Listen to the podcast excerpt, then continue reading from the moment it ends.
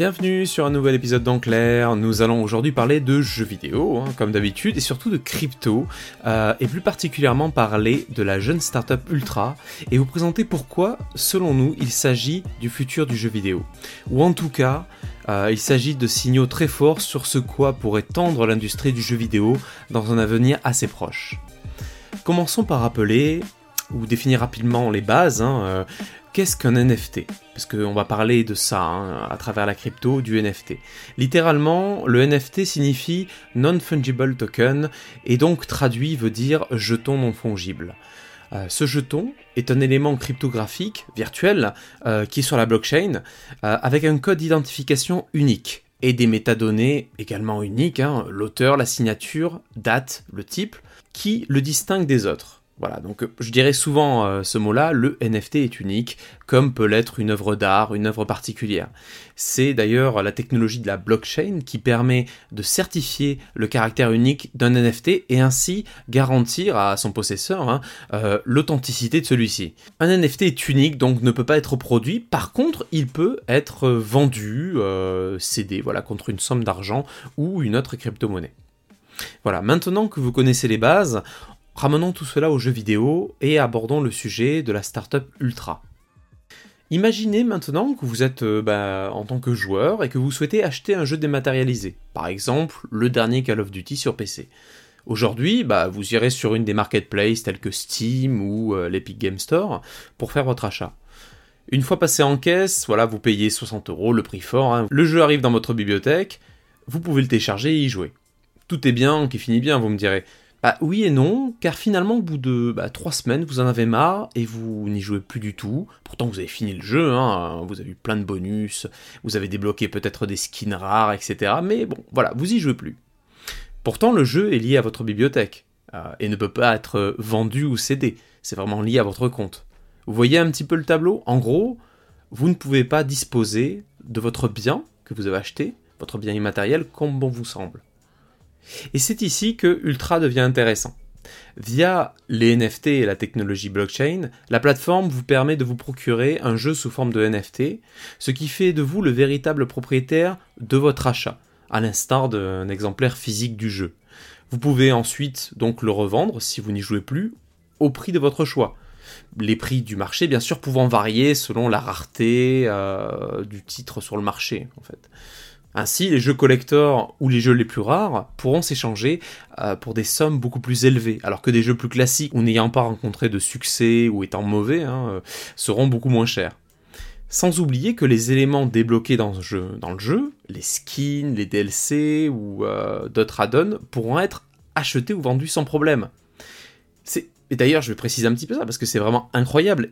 imaginons qu'au cours de, de, vos nombreuses heures de jeu, vous créez vous fermez, voilà, vous montez une arme ou une armure hyper rare. Et dans un jeu classique aujourd'hui, ben, c'est tant mieux pour vous. Vous avez une belle armure, vous êtes assez fier, vous pouvez le montrer à vos potes. Mais derrière, euh, vous avez rien de plus. Ça reste dans le jeu. Voilà, c'est votre jeu et en plus de ça, c'est un jeu des maths, donc vous l'avez sur votre compte et il restera là. Dans quelques années, quand vous y jouerez plus, vous le retrouverez là avec nostalgie, mais voilà, il ne bougera pas de là. Désormais, via la plateforme euh, Ultra, en fait, vous pouvez revendre votre arme parce qu'elle sera en fait sous forme de NFT également. Tous les contenus que vous débloquez, que vous créez dans le jeu, a de la valeur qui peut être convertie derrière en monnaie et peut être vendue. J'en ai parlé un peu plus tôt, mais euh, toujours si vous en avez marre du jeu, vous pouvez le revendre. Sauf que là, vous revendez un jeu avec tout ce que vous avez débloqué à l'intérieur, tout ce que vous avez pu créer, toutes les heures que vous avez passées derrière. Et du coup, ce qui change totalement la donne, parce qu'en fait, oui, il y a une véritable valeur du temps passé dans le jeu et également de, voilà, de la qualité de votre jeu. Si vous avez été pointueux dans certains points, tout ça, vous pourrez le valoriser plus tard quand vous le vendrez. Et on n'oublie pas dans tout ça ben, les développeurs et les éditeurs du jeu, puisqu'ils pourront, euh, via cette plateforme, demander un pourcentage sur les reventes du jeu, voilà, les échanges entre, entre les personnes, euh, ce qui est assez logique derrière, puisque voilà, ça, permet aussi de quelque part euh, légitimer ce marché de l'occasion qui ne se ferait pas au détriment d'un développeur ou d'un éditeur. En gros, via la technologie offerte par, par les NFT dans le jeu vidéo, on se retrouve dans un système qui est, en tout cas selon moi, selon ce que j'ai pu découvrir dans cette euh, plateforme ultra, transparent, équitable et globalement gagnant-gagnant.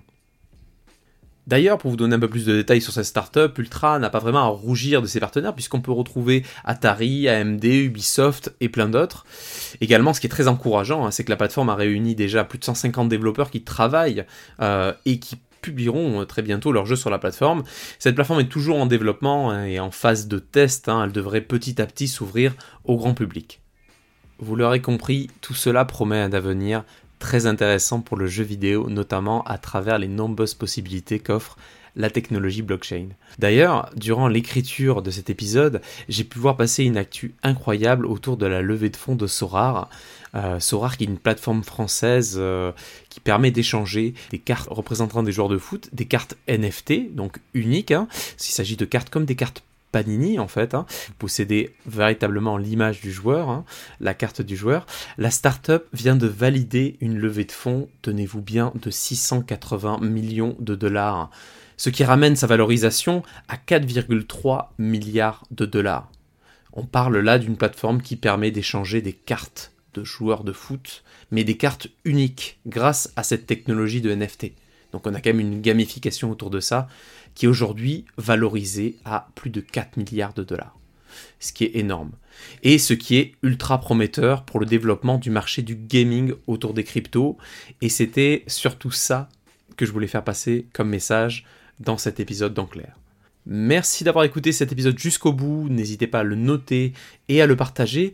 Vous pouvez également retrouver d'autres épisodes d'Enclair ou également nos cache tests hein, de différents jeux sur vos différentes plateformes de podcast. A la prochaine ce Popcorn Game, salut salut